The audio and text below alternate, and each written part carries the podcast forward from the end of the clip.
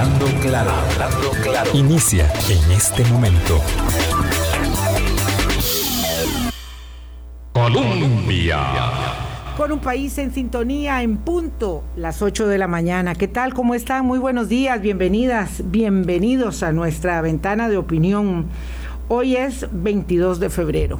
Para variar, no hablaremos de política, pero sí de política sanitaria, porque claro, todo, todo es político en realidad, cuando hablamos de economía, cuando hablamos de pandemia, cuando hablamos eh, de educación, también estamos hablando de política pública y de el hacer o del qué hacer de la cosa pública y de las decisiones que se toman. Mañana, por cierto, hablaremos de educación y el jueves, si las cosas salen eh, bien, porque uno nunca sabe cuándo tiene que cambiar eh, temas eh, invitados, pues hablaremos eh, de Ucrania, que también es un tema que debemos volver a traer a la mesa, porque el conflicto ha cambiado de matices y hay, mm, digamos, ah, mucha actividad de la diplomacia internacional respecto del tema ah, de este enfrentamiento entre Rusia,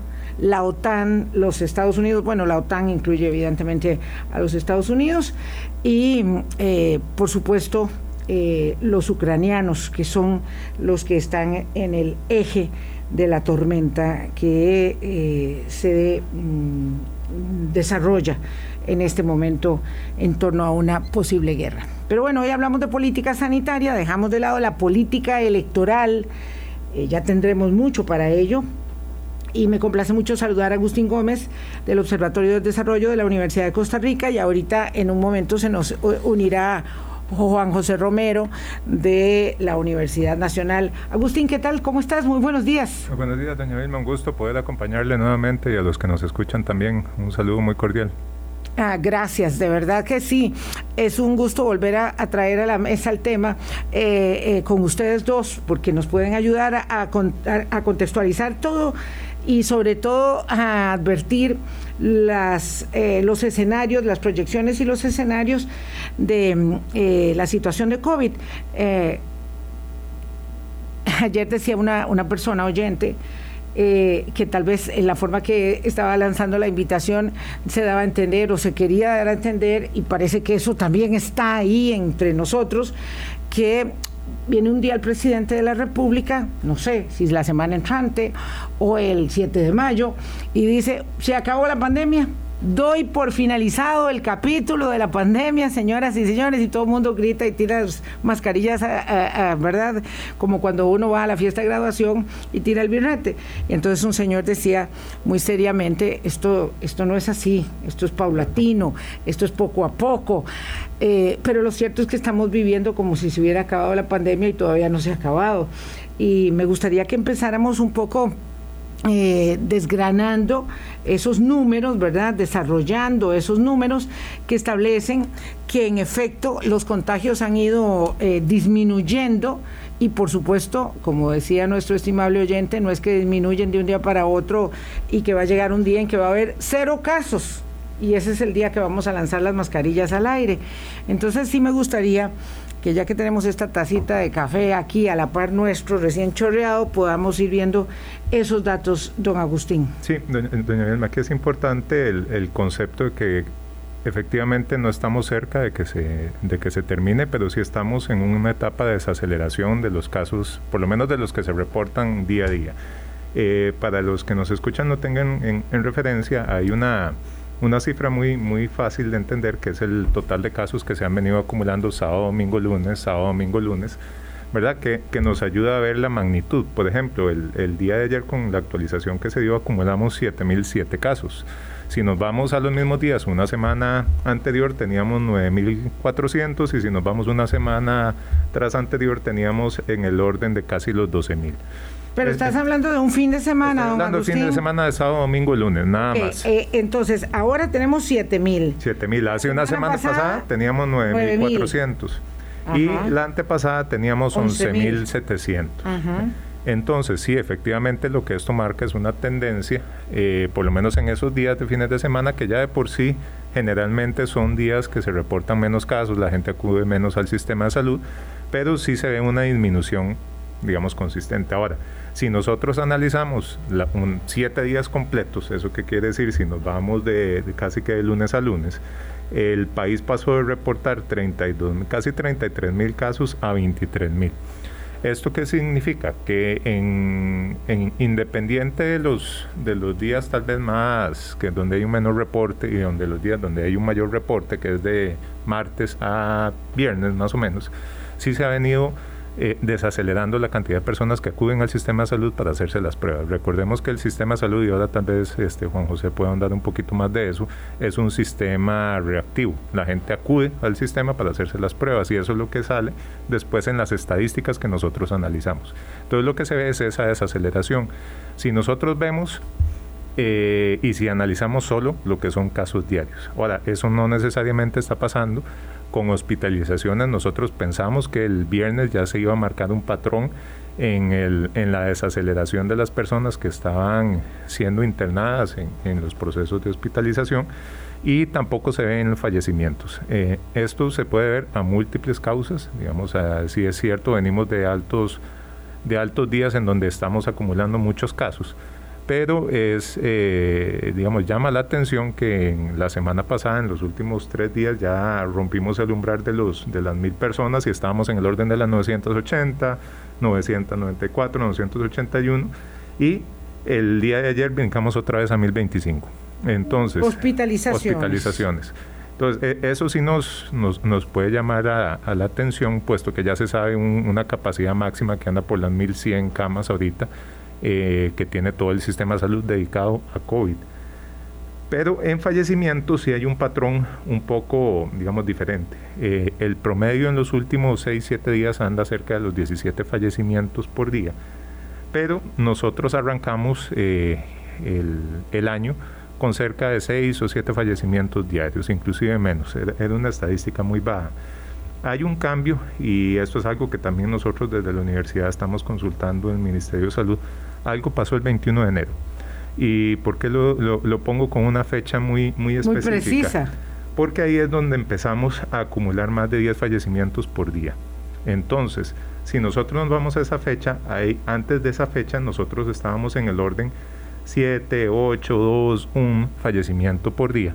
Y a partir de esa, digamos, de ese momento empezamos a acumular 10, 11, 8, 13, Estamos hablando exactamente de hace un mes. Correcto, más o menos. Qué Entonces, un viernes. Hay, hay, que tener en cuenta que el demográfico, ¿eso qué quiere decir? Las, las personas por lo menos que están falleciendo siempre están cumpliendo el patrón de son de 60 y más.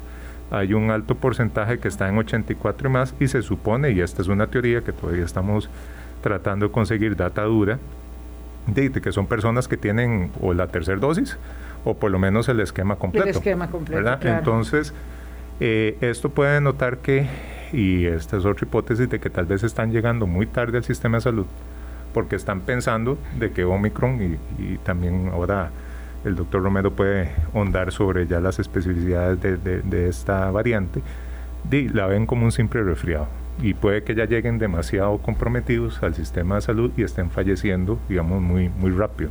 Si bien es cierto, en las unidades de cuidados intensivos lo que se ha visto es un, un aumento, ahora estamos creo que en 141 personas en procesos en, UCIs.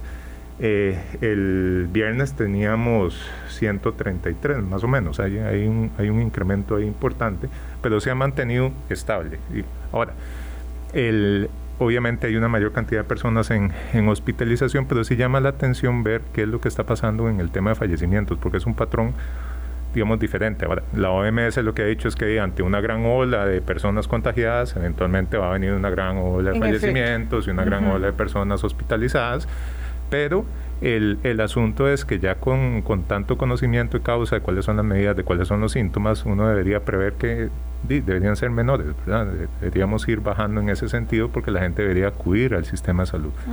Entonces, hay, hay, algo ahí que todavía como que no, digamos, no, no calza muy bien, calza a nivel del, del, del, comportamiento mundial, eso sí, pero a nivel de país sí lo que nos, lo que nos, nos indican son estas dudas. Ahora, que quede claro, los casos por lo menos a nivel de reporte sí están bajando. Claro, pero, es que donde, donde Agustín Gómez hace el planteamiento de la inquietud que le merece al Observatorio del Desarrollo el tema de que van bajando los casos, pero van aumentando los fallecimientos, y bien cómo hemos llegado a normalizar la situación nosotros, que eh, mm, si mal no recuerdo, una pandemia se establecía como controlada cuando bajaba de cinco muertes al día. Estamos en 17 fallecimientos diarios. Ya esto nosotros lo dimos como, como asentado, ¿verdad? Ya, eh, em, qué, terrible decir esto, pero creo que genera más conmoción el aumento en el precio de la gasolina eh, cada vez que se anuncia, que señalar que estas personas por día, ¿verdad? Que son familias dolientes, están siendo víctimas de COVID, probablemente, como dice Agustín, con dos vacunas o acaso con tres. Eh, que no habla ello de la ineficacia de la vacunación, sino de la cantidad de los casos y de que algunas de esas personas que tienen factores de riesgo asociados van a estar siempre en una situación más compleja eh, respecto de eh, la, adquisición del virus. Pero ¿qué es lo que sucede? Cuando usted está diciéndome a mí que vamos en un decrecimiento de los casos al orden del 10, del 15%, no sé, eh, estamos hablando de los casos reportados. Y aquí es donde yo tengo esta inquietud. Si, los, si las hospitalizaciones están aumentando y los fallecimientos también, y al mismo tiempo los casos oficiales están decreciendo. Uno podría esperar, podría inferir, sin ser eh, especialista, que hay un subregistro de casos, que puede ser que ahora ya normalizado tanto la situación como que gente que se contagia, pues se hace una prueba rápida en su casa y no va a ningún lado, se queda calladito y dice, mejor me aíslo aquí solito, o en el peor de los casos, me quedo callada, pero no me aíslo, sino que me pongo la mascarilla y me voy para el trabajo y para el supermercado y para donde tenga que ir, porque pues ya no quiero arriesgarme a una incapacidad, a, que me rebajen el salario, o, o mi única manera de llegar ingresos es en la economía informal y si no vendo, pues no, como. Entonces, lo que uno podría pensar es que hay un importante subregistro de casos ustedes, por supuesto, esto también lo han considerado. Sí, de hecho, doña Milva, hay como durante el año pasado nosotros generamos como varios escenarios de cuánto podría ser ese, ese subregistro. Eh, Omicron tiene la particularidad de que es muchísimo más transmisible, ya como se ha explicado ampliamente, y tiene ciertas particularidades. Pero si uno hace una estadística muy básica, nosotros desde enero a la fecha tenemos reportados en estadísticas oficiales 217.896 casos. Digamos, eso es lo que ha llegado al sistema de salud. Desde enero. Desde enero. Si nosotros pensáramos que tal vez por cada una de estas personas eh, diagnosticadas pueden existir hasta tres más, y pensando que esas tres más son personas del núcleo familiar en donde tal vez una persona salió positiva y la otra persona no, no hizo la prueba porque ya sabían que era positiva y eso implica en algunos casos o que tienen que pagarla de su bolsillo o que tienen que ir a hacer las largas filas a la, a la caja o al, al sistema de salud para que lo atiendan.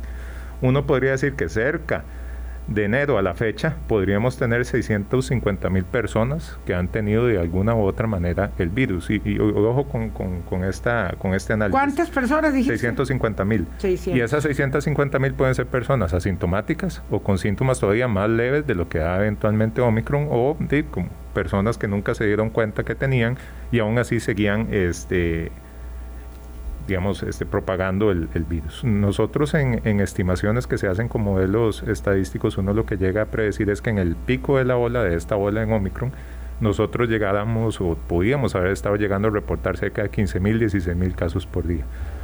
En la práctica es inviable. Eh, digamos, este es el supuesto según la transmisibilidad que se estaba dando en el momento y la intensidad y la forma.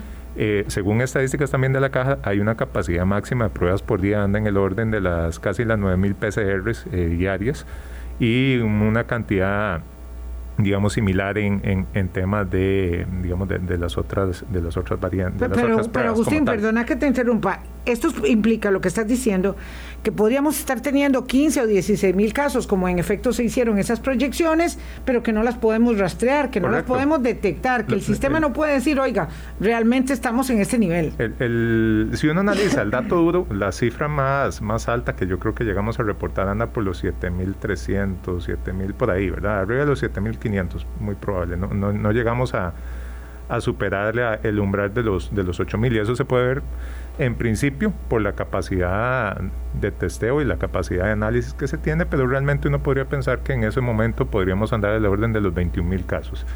Dicho esto, puede que eh, en, en, este escenario de 650.000 personas ya, ya contagiadas puede existir una una saturación, digamos, de, de, la, de la población y eso es lo que nos está llevando es a la, a la disminución posible de casos y saturación.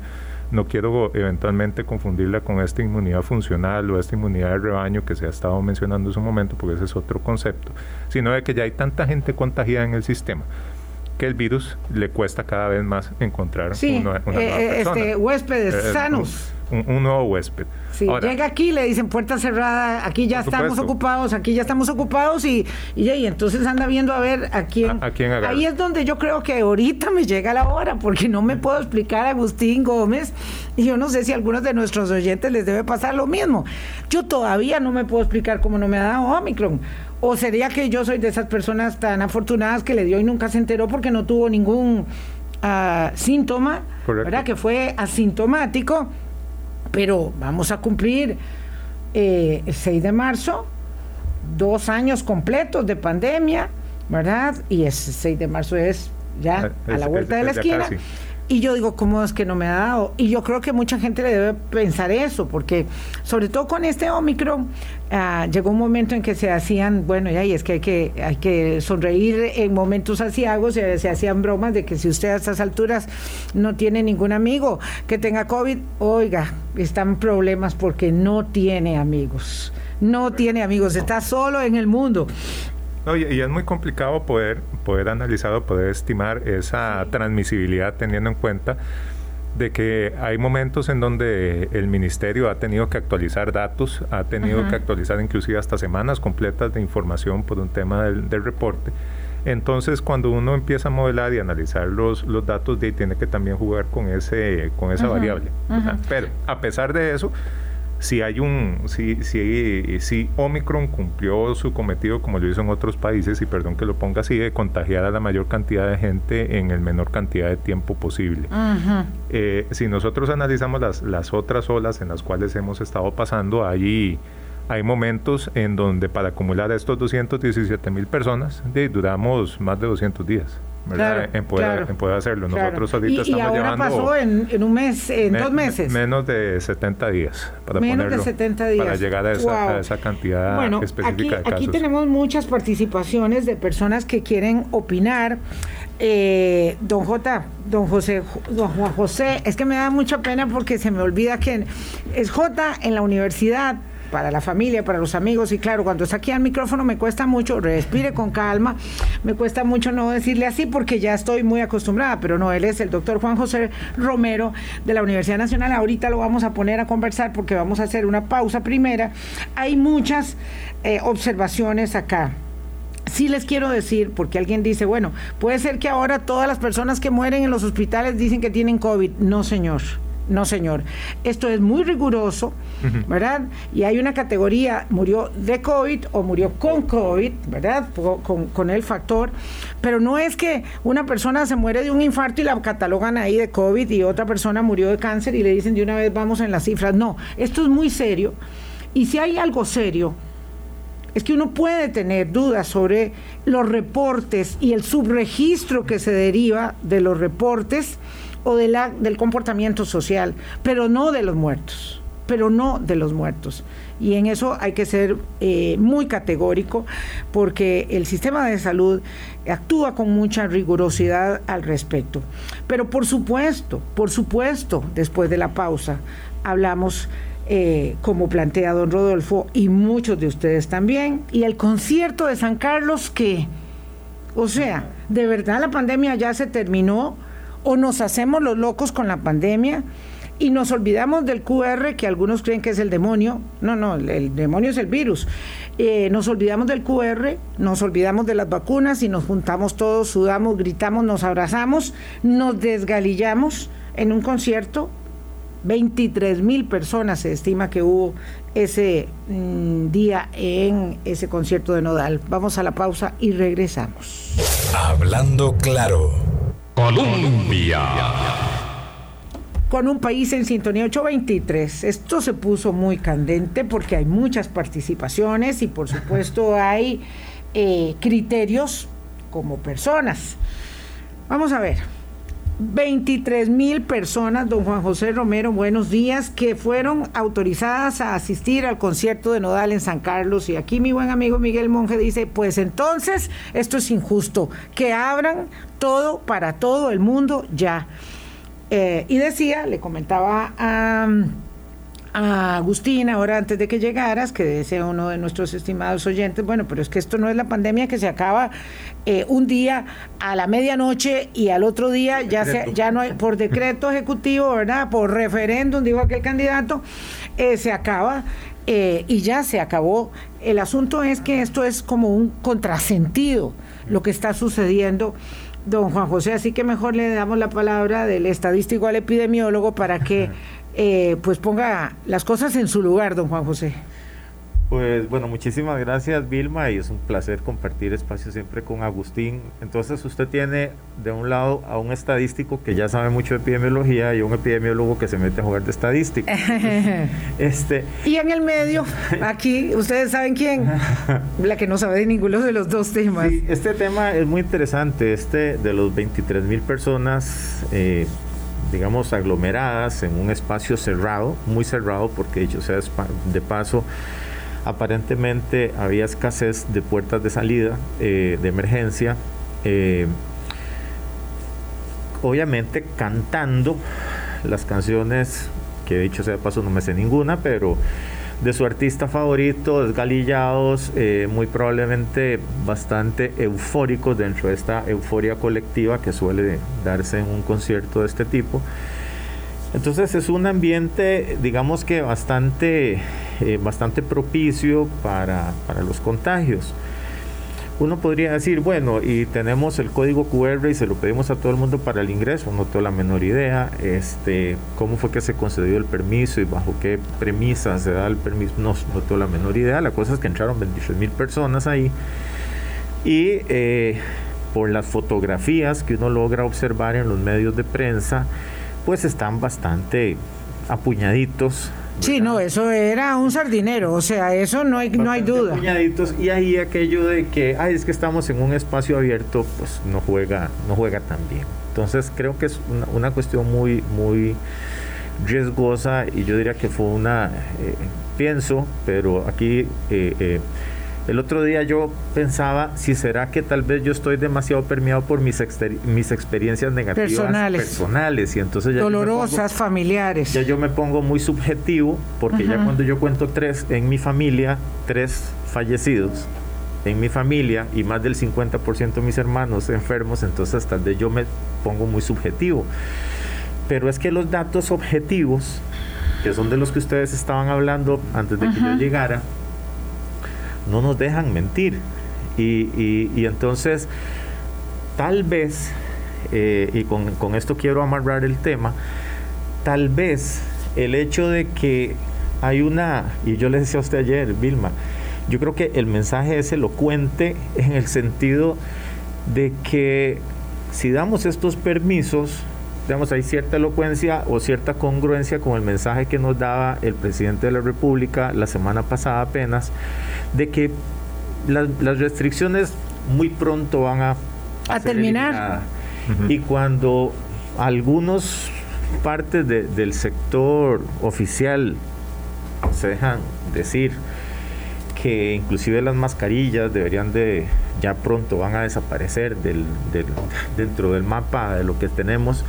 Creo que hay un hay un una digamos hay un mensaje que pareciera ser hasta contraproducente, porque por un lado nos dicen cuídenos, pero por otro lado nos ofrecen la posibilidad de, digamos, de incurrir en este tipo de conductas y se nos vende un mensaje de la gripecita. Yo, yo sigo pensando en que se nos vende el, mensaje de la, digamos, de la gripecita, porque, eh, a ver, todo está en que el sistema sanitario no está colapsado, pero sí está saturado. De que apenas, y lo decían ustedes y con los datos que presentaba Agustín, de ya normalizamos 18 muertos. Sí, a mí me parece terrible eso. Ya normalizamos 17 muertos al día y uno como... Y entonces, eh, eh, como vos decías, Vilma, ah, pero la gasolina subió 58 pesos. Nos tenemos más claro los 58 pesos de, la, super que los 17 muertos por COVID. Diarios. Diarios o los aproximadamente entre 100 y 110 que han estado ingresando al sistema hospitalario los últimos 10 días aproximadamente en promedio, yo, nada más pienso en la angustia de quien ingresa, en la angustia de toda la familia que ingresa, lo acabamos de pasar en mi familia otra vez. Entonces, este, eh, es una gripecita. Yo le puedo dar mil razones biológicas de que esto no es una gripecita. Pero eh, entonces, se nos deja el mensaje como de que como el sistema no está colapsado y como con 6.000 casos diarios apenas ingresaban 100 por día, mientras que antes con apenas 3.500 ingresaba el doble, un poco más del doble. Ahora ya no estamos tan mal. Ahora usted estaba diciendo que, eh, a ver, que el sistema está estable. Y yo siempre cuando me dicen, algún colega suyo me dice, bueno, es que eh, eh, los ingresos están estables. Y le digo yo, usted ha tenido la mala suerte de tener un familiar hospitalizado grave y usted llama para preguntar y le dicen, está estable. Y yo nada más digo, sí, se está muriendo, pero está estable. Porque no está ni mejor ni peor, está estable. Entonces nosotros estamos en una situación estable, ¿cierto? Porque ingresan 100 por día porque se nos mueren 17, 18 por día. Eso es muy estable, estadísticamente es muy estable. Pero ¿será que eso es el tipo de estabilidad que nosotros queremos en realidad? Ay, qué tirada, don Juan José. Nos la pone muy difícil. Entonces, un concierto de 23 mil con permisos oficiales de la municipalidad y del Ministerio de Salud, ¿cuál es el mensaje que se da? Cuando se deja ver que las restricciones pronto van a acabar, y, ya con esto cierro, perdón, tal vez vengo muy acelerado, el domingo una colega suya para televisión me dice, y dígame una cosa, y a ustedes los especialistas en el gobierno los consultan para esto. Y luego, usted me está consultando, pero a mí no me consulta nadie. yo supongo que los modelos estarán hechos y si quitamos una restricción, ¿qué puede suceder? Y se harán los análisis estadísticos y, se harán análisis de sensibilidad y una cosa y la otra para saber qué podría ocurrir antes de tomar una decisión. Eso es lo que yo pensaría técnicamente. Eh, eh, yo diría que eh, bueno, en primer lugar no tiene por qué consultarme, pero creo que hay un mensaje tácito de que la cosa no está mal, de que la cosa inclusive podría decir que está bien, porque tenemos reactivación económica, porque el déficit fiscal no fue tan peor, porque el crecimiento económico va para arriba, porque hay un montón de cosas y apenas se nos mueren 18 por día y apenas internamos 100 personas diarias y de por sí apenas duran 10 días en el sistema hospitalario y apenas... Y toda esa relativización pasa porque no es mi pariente. Porque no soy yo, pues porque no es mi papá, ni mi hijo, ni mi hermano. Eso, por ahí es donde pasa la relativización de, de la situación. Pero además está este argumento severo de ya fue demasiado, la gente tiene que comer, hay que trabajar, digo, eh, si el concierto no se aprueba, eh, no se vende mucho, eh, no se reactiva la economía, todo, toda esa circunstancia que es evidente y les pregunto si se atreven, digo, porque aquí está la prerrogativa de no contestar, por supuesto, es que ya el Ejecutivo debió tirar la toalla. Pues como yo vengo a hablar, te la dejo a vos y después yo... no, yo, creo que hay, hay un tema y nada más retomo dos cifras y, contesto la, la, pregunta. Si nosotros analizamos San Carlos en las últimas dos semanas, eh, Ciudad Quesada estaba en la posición número 8 hace una semana. A nivel nacional. A nivel nacional. De contagios. De contagios, digamos, en la cantidad de contagios. Y si bien es cierto, esa posición 8 son 262 contagios, en la semana 8 está en la posición 6 con 48. Hay una reducción, ¿verdad? Significativa, pero también está Aguasar, casi poco sol, ahí en, en, en la lista. Entonces, si nosotros vemos que efectivamente hay focos en donde a lo largo de toda esta pandemia siempre se han, digamos, ubicado los contagios, por ejemplo, Alajuela, Pavas, y estoy hablando del acumulado de las últimas dos semanas, y estos son los distritos que encabezan. Alajuela, Pava, Liberia, San Francisco en Heredia, San José de Alajuela, San Isidro en general, otra vez está subiendo. Atillo, Ciudad Quesada, Aguascalientes en Cartago y San Rafael en Alajuela. Y si tomamos en algún momento alguno de los espacios en los cuales hemos compartido con usted en el pasado, son los mismos distritos. si acaso hay, hay, como, hay como dos o tres que tal vez andan por ahí. Entonces es donde uno se plantea realmente es hora de tirar la toalla o es hora de pensar de una manera disruptiva en la atención de la pandemia, ¿verdad? Ya, ya se ha probado en su momento que las medidas sanitarias sí fueron efectivas, pero tal vez no en el momento que se tenían que haber tomado. Digamos, hay, hay, hay medidas que tal vez se adelantaron, hay medidas sanitarias como la restricción vehicular que por su forma de implementar eh, allá más adelantada la pandemia y no eran tan efectivas, pues no había posibilidad de realmente disparar a todos los vehículos, tener los oficiales de tránsito, hacer todas las otras cosas. Pero creo que... Claro, pero vea, usted está hablando de una de las medidas que es más, es más adversada. Es decir, la gente dice, esto ya no tiene ningún sentido, esto debieron haberlo quitado hace mucho, los diputados dicen, bueno, si el Ejecutivo no lo quita, yo hago una ley al efecto... Para quitarlo. Para quitarlo. Entonces, claro eh, pareciera que al normalizar la situación, al relativizar la, severidad del asunto y al tener que eh, convivir con esto, ¿verdad? Y uno tiene en la naturaleza humana la necesidad como de seguir adelante, pasar la página, entonces... Eh, la pregunta es esa, el gobierno, el ejecutivo, parece haber perdido fuelle y si eso es así, es también por falta de de acompañamiento de los actores sociales, de este de acuerpamiento, de conciencia de todos los demás para que de un lado. Claro, pero la presión del otro lado, ¿verdad? Si hubiese de este lado también diciendo, "No, no, todavía no estamos listos. Hemos hecho bien las cosas, pero no podemos precipitarnos en la salida." Es, que yo creo que tal vez ahí hay como tres momentos epidemiológicos que hay que analizar y eso lo hemos conversado en su momento. Cuando empezamos a bajar y se empezó a ver Omicron en, otros países y ahora en, diciembre que empezaron a liberar medidas sanitarias en Estados Unidos, en Europa y un montón de cosas y inmediatamente tuvieron que cancelar Navidad, tuvieron que cancelar vuelos, tuvieron que cancelar un montón de cosas. Costa Rica venía bajando. ¿Verdad? Estábamos en, el orden de casi menos 100 casos. Claro, pero nosotros no nos había llegado el Omicron todavía. Pero sí nos había llegado la información, es que ese, es el asunto. ¿Cómo realmente yo planifico? ¿Cómo yo planifico cuando voy para abajo para realmente controlar? y para realmente meter cosas cuando yo sé que en otros países el, escenario era muy complicado y que sabíamos que iba a llegar. Estaban consultando a un epidemiólogo en CNN, ¿verdad?, respecto de esta decisión de Europa de ir ya levantando restricciones y el epidemiólogo decía, claro, lo que pasa es que en América Latina vamos dos meses atrás, entonces no podemos hacer lo que está haciendo en este momento Europa. Eh, porque todavía no estamos ahí.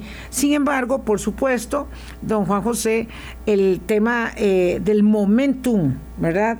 Pareciera eh, indicar eh, o sea, esto es muy odioso lo que estoy diciendo. Lo que pasa es que yo no lo estoy diciendo porque quiero aburrirle la fiesta a nadie. Es porque es la realidad.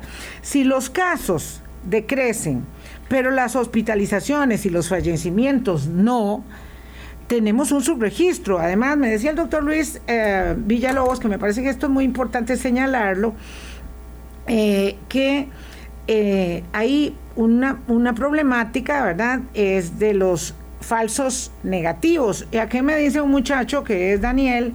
Vea, qué increíble, yo salí positivo, mi esposa tuvo todos los síntomas igual que yo y salió negativa. Entonces yo le digo, bueno, esto parece ser un ejemplo de falso negativo. Esto puede estar, digamos, jugando también en contra, no solo el subregistro de mejor ni me hago la prueba, porque yo tengo una amiga, una amiga y su marido que estaban con todos los síntomas, y no se fueron a hacer la prueba. Entonces yo le dije, pero ¿por qué ustedes no se hicieron la prueba? ¿Ya para qué? Si ya estamos aquí encerrados en la casa, ya mejor no voy. Eh, otro que dice, yo mejor no voy porque luego me dicen que sí. ¿Verdad? O sea, sí, sí. O sea, produce felicidad. No, exacto, porque a veces yo prefiero ni saberlo, pero en todo caso ya estoy entre la casa encerrado. Eh, y hay estos eh, temas de las pruebas rápidas que resuelven, digamos, en el sistema, eh, pero que también dan sensaciones equivocadas. respecto de, digamos, un, un, falso, un falso negativo y yo salgo en carrera para la fiesta, pero en carrera. Digo, ay, no, si yo no tengo nada, yo me voy para, pues, para donde quiera irme. Sí, aquí a ver, voy a, voy a tratar de, de irme a la, a la, pregunta original bastante retadora. Yo creo que, eh, eh, yo decía que hay muchas presiones de parte de un sector para que el gobierno actúe de la forma en la que lo está haciendo. Ya no diría yo que de forma tácita, sino de forma muy explícita. Eh, digamos, está actuando en la digamos, en la, en la eliminación de las restricciones, tal vez algunas de forma tácita, otras de forma muy explícita y están derivando en que tengamos cada vez aforos menos restringidos, ¿verdad? Y entonces tenemos el 80% en cines y teatros y una cosa y la otra, curiosamente en los estadios que son al aire libre, entonces tenemos menos aforo cuando en un cine, bueno, sí, que si es formación de estrella y una cosa y la otra, bueno, es medio complicado, pero digamos que eh, pareciera a veces un poquito complicado entender la lógica de, por qué se toman las decisiones que se toman, pero eh, digamos que estas son las que, perdón, estas son las que hay, hay una gran presión del sector económico. Eh, y también claro, aquí, don Henry, perdona, pero aquí don Henry dice efectivamente eso, dice lo del concierto de San Carlos tiene que ver con quiénes son los que piden los permisos y en el caso de la zona norte, los organizadores son gente de mucha influencia y de mucho poder económico. Entonces, claro, el problema está en que eso le da pie eh, al comentario que hacía Miguel, en el sentido de que, bueno, y entonces si hay patadas, que sean para todos. Digo, porque, porque ¿cómo hacemos para restringir entonces una actividad ¿verdad? Yo decía que la, actividad famosa que hubo de progreso social en, Chacarita de Punta Arenas, eh, ahí había mil personas y ese era un, un, recinto, bueno, yo no lo conozco, pero por lo que vi parecía como semicerrado, ¿verdad? Parecía semicerrado, como un salón de eventos, eh, ya igual había cimarrona, gritos, este, eh, vivas, hurras, eh, y ahí cuando uno empieza a gritar a, Galillo, pues la saliva de uno brinca por todas partes, ¿verdad? Y me pareció que las personas que estaban en la mesa principal estaban todos sin portar su respectiva mascarilla, dicho sea de paso. Eh, por las fotos que uno ve y por el video sí, sí, sí, que, mucho ha trascendido por ahí, ¿verdad? De, Doña Pilar. Entonces, entonces voy a la segunda parte de la... Entonces me parece que, que el gobierno ha tirado la toalla por las presiones, presiones que vienen desde fuera y presiones que vienen desde dentro, porque la situación fiscal está complicada y entonces de alguna manera esta reactivación económica ha, beneficiado eh, eh, la situación fiscal. Eh, yo voy a decir una frase muy dura, pero me hago responsable por ella. Yo creo que le estamos poniendo precio a los fallecidos y nos están saliendo muy baratos. Uy, qué fuerte. Es muy fuerte. Sí, y nos están saliendo muy baratos. Nosotros hicimos un estudio, en realidad lo hizo Agustín, y de por sí los datos de cuánto costó en el 2020 atender la pandemia, y pareciera ser, fue apenas el medio punto, el equivalente al medio punto de, del Producto Interno Bruto. Entonces pareciera que no fue tan costoso. Pero cuénteme eso a mí que perdí dos hermanos. claro. ¿Verdad? Entonces, eh, eh, yo creo que es, eh, hemos llegado a, una normalización, una naturalización del evento que, digamos que se ha vuelto deshumanizante. Yo lo veo más o menos así, muy deshumanizante. Pero ese es un tema, digamos, social. Sí, yo diría que esa es una cosa que habría que tratarla entre bioeticistas, antropólogos, sociólogos, una cosa así. Porque... Por eso, pero, pero es una, una responsabilidad de todos. Sí, claro, eso es un hecho. Y luego, eh, la, otra, cosa de los, de los falsos negativos, sí, efectivamente aquí tenemos el gran problema del subregistro, porque la gente, eh, digamos, se da como, como un positivo por nexos, digamos, digamos que en la, en, la familia de alguien salió un positivo, salió una persona enferma, fue, se hizo el examen, salió positivo y todos los demás que comenzaron con síntomas se autodiagnosticaron como positivos y entonces ahí hay un subregistro. Eh, están los que ante los síntomas van y compran una prueba rápida y dan positivo y entonces de, se, se, autodiagnostican positivos porque de cualquier manera un resultado positivo es innegable, ¿verdad? Es, es indiscutible. está positivo. Y si en el resto de la familia hay otros, pues entonces como las pruebas no son baratas, eh, con una nos, nos, nos, o con dos tal vez, digamos que nos, nos, diagnosticamos cuatro, cinco, seis. Ahí hay el enorme subregistro. Ahora, aquí no habría mayor problema si el sujeto o la persona positiva toma la actitud efectivamente positiva y se autoaísla, si toma la serie de, digamos, de prácticas que tiene que realizar para no contagiar a las demás personas. ¿Qué pasa con las pruebas rápidas? Y en esto yo siempre he sido muy, eh, digamos, muy, muy, muy categórico en el sentido de que hay que educar a las personas de la forma correcta para tomar este tipo de pruebas.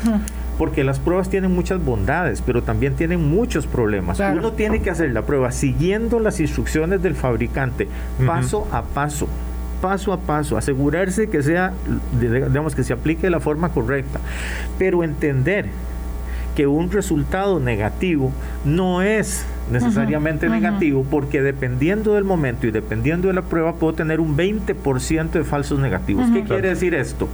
Que 20 de cada 100 veces que estando yo infectado, el resultado puede ser negativo. En, efecto, esto era lo que le iba a decir, que el doctor Villalobos me manda a señalar que eh, esta investigación contundente que me está copiando señala que el 20% de los casos de PCR dan eh, falso negativo. De PCR. Este, Dependiendo del momento en el que sea. Exactamente. Permítame, por favor, voy a hacer una pausa. 8.45.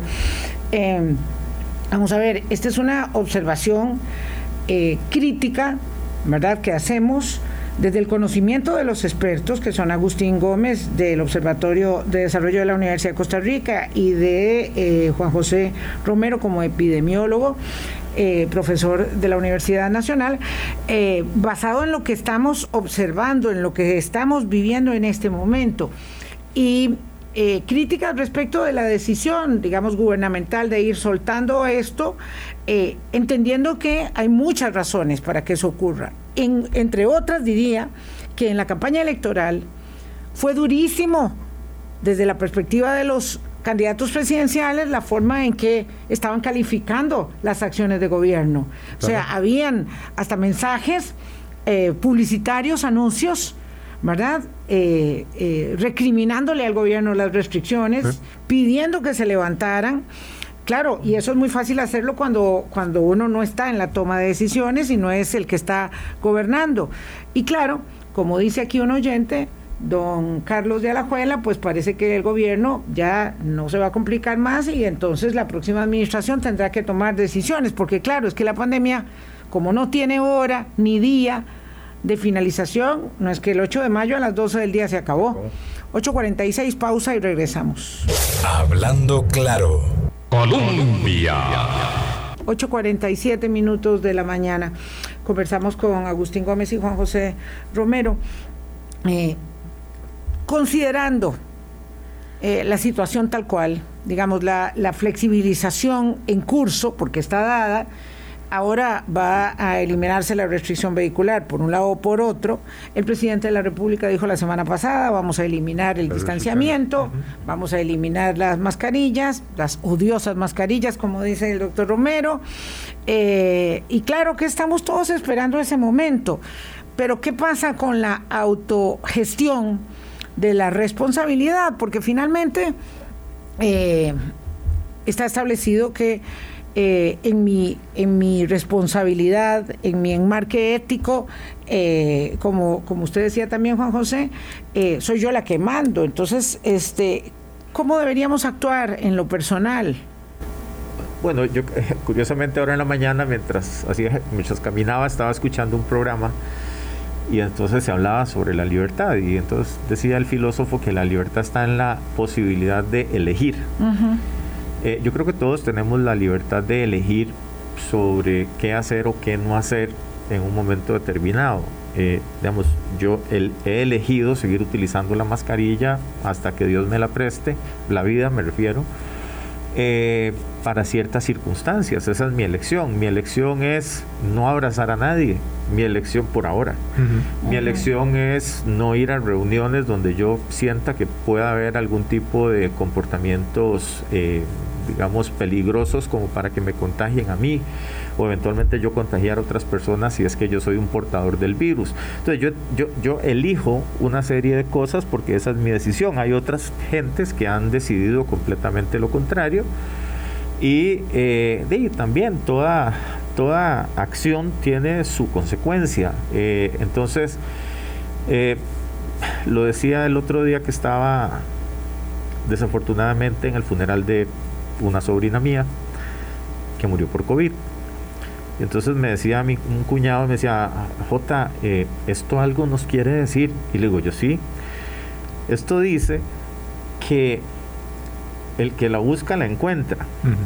Y no es que uno la ande buscando, pero por lo menos ojalá que uno se le ande quitando el tiro. Que uno se le ande quitando el tiro no le garantiza que no le dé. Pero si uno la anda buscando, por lo menos no se le quita el tiro, en la menos tiene más chance que le dé. Entonces, volviendo a la pregunta tuya, Vilma, eh, yo creo que efectivamente de las decisiones personales, de la autogestión del riesgo, va a salir, digamos, la respuesta general. Pero ¿qué sucede? Eh, definitivamente está muy demostrado que somos muy malos administrando nuestras libertades e, especialmente después de circunstancias en las que hemos estado muy coaccionados a actuar de cierta manera restrictiva y entonces es como, como que nos abren, digamos, es como cuando le abren la puerta al mala crianza y sale, ¿verdad? Este, como loco pegando brincos porque tiene mucho rato de estar encerrado. Entonces ahí cuesta mucho que tengamos una gestión del riesgo propio o inclusive del grupo familiar de una forma bastante, bastante más razonada. Necesitamos mucha, digamos, mucha educación, mucha sensibilización. Eh, que se supone que la habríamos de haber tenido en dos años y, Agustín lo trataba al principio del al principio del programa ¿verdad? después de dos años se supone que deberíamos de ser más conscientes de que si yo comienzo con síntomas debería ir a la consulta para que me valoren y no esperar hasta que sea demasiado tarde para que entonces ya ahí sí voy a llegar al hospital y probablemente no salga de ahí. Entonces, eh, uno pensaría que hay una autogestión del riesgo, pero más bien pareciera que está operando en contra. No sé vos qué opinas, Agustín. Y con eso nos vamos ya. Y, es que los datos también arrojan, a, ver, siempre ha habido un, un, análisis que nunca hemos querido darle mucha pelota en el observatorio, que es modelar los fallecimientos y modelar, digamos, las personas que van a estar ingresando, porque es un dato muy crudo. ¿Qué es modelar los fallecimientos? Ver cuántas personas van a seguir falleciendo de aquí a un mes. Proyectar los muertos. Es, proyectar los muertos, ¿verdad? En función de las tendencias. y, la estadística da para hacer eso. Digamos, a, a partir de la tendencia, los contagios y demás, uno puede proyectar cuántas personas van a estar falleciendo y cuánto, cuánto eventualmente es eso. Inclusive nosotros hicimos un análisis de ver los años de vida potencialmente perdidos por fallecimiento por COVID, en donde efectivamente a partir del, del 2020 lo, lo que se pierde es en personas jóvenes y en el 2020, en el, a partir del 2021 es en personas jóvenes y antes eran en personas adultas mayores y si empezamos a analizar el comportamiento ahorita, es muy probable que volvamos a estar perdiendo años de, de vida en, en, abuelos, en abuelas, en personas que ya tienen cierta, cierta edad por la data que se está dando. Hay, hay, un tema y, y, eso también es complicado de, de, de transmitir porque es un modelado en el cual toma en cuenta eh, la, vacunación que tenemos ahorita, la cantidad de personas que están contagiadas, y es un modelo que el doctor Warner Rojas ha hecho en donde podríamos llamar una bonanza del orden de los 5 o 6 meses, en función de que, tenemos una alta cantidad de personas que ya les dio, tenemos una cantidad importante de personas que ya están entrando en tercer dosis, y a eso es lo que hacía referencia de la de, la posible inmunidad funcional o de la inmunidad que podríamos tener, que nos llevaría a que agosto podríamos tener un segundo, una, digamos, una quinta ola, digamos, pensando en, números, ojo, crudos. Ojo que nos faltan dos minutos, un minuto y medio para terminar el programa y Agustín está hablando de que podríamos tener una quinta ola, porque claro, cuando hay tantas vacunas, Ahora hay una enorme disponibilidad de vacunas y ojo que los antivacunas no tomen todo lo que hemos estado hablando como un argumento de que las vacunas no sirven. No, señor, en absoluto. Dios libre no tuviéramos todas las vacunas que tenemos. Eh, lo cierto es que sí eh, podemos tener nuevas olas, nuevas variantes, es decir, el asunto no se termina y Alex dice, bueno, y entonces cuando vamos a, tener una situación, digamos, controlada, es que en realidad eso, eh, controlada por completo, no lo podemos decir. puede afirmar cuándo. No se puede afirmar. Lo que se puede afirmar es que vamos para abajo y que deberíamos utilizar la inteligencia epidemiológica en su momento para poder ver qué es lo que deberíamos hacer en los Claro, porque a diferencia de dos años atrás, tenemos una enorme data tenemos más conocimiento sobre un virus que es nuevo eh, y, una, eh, y los padecimientos que generan. Con mucho, con mucho gusto, doña Eli. Este dice que muchas gracias por el programa. Hay muchos comentarios y agradecimientos y valoraciones positivas y claro, también hay quienes dicen ya esto se acabó, hay que seguir adelante con la vida. Pero yo creo que eh, es, es duro el testimonio desde la vivencia, eh, no desde el conocimiento, sino desde la vivencia del doctor Romero para entender eh, que esto realmente parte de un principio de la eh, responsabilidad de la gestión. Y no es cierto, como decía alguien, que esto solo aquí en Costa Rica pasa, estas incongruencias en todas partes. En Canadá, que es un país desarrolladísimo, ha habido grandes protestas, el gobierno ha estado en grandes apuros para salir al paso de las protestas por las vacunas, por las restricciones, y eso para citar un caso, lo hemos visto en toda Europa, eh, este, estas circunstancias, hay que tener mucho cuidado y hay que seguir. Eh, en la conciencia de que esto no se termina, no se ha terminado. Juan José, muchas gracias. Mi sentimiento, como siempre, de, de afecto y, y, de solidaridad para, para, con tu dolor. Eh, Agustín, muchas gracias también. No, con mucho gusto. Por el trabajo de todos los días, de todas las semanas, de todos los meses, ustedes que tienen ya tanto tiempo de estar bregando con, con eh, la pandemia y ayudándonos a entender el panorama. Gracias a ustedes, amigas y amigos. Hasta mañana. Hablando claro, hablando claro.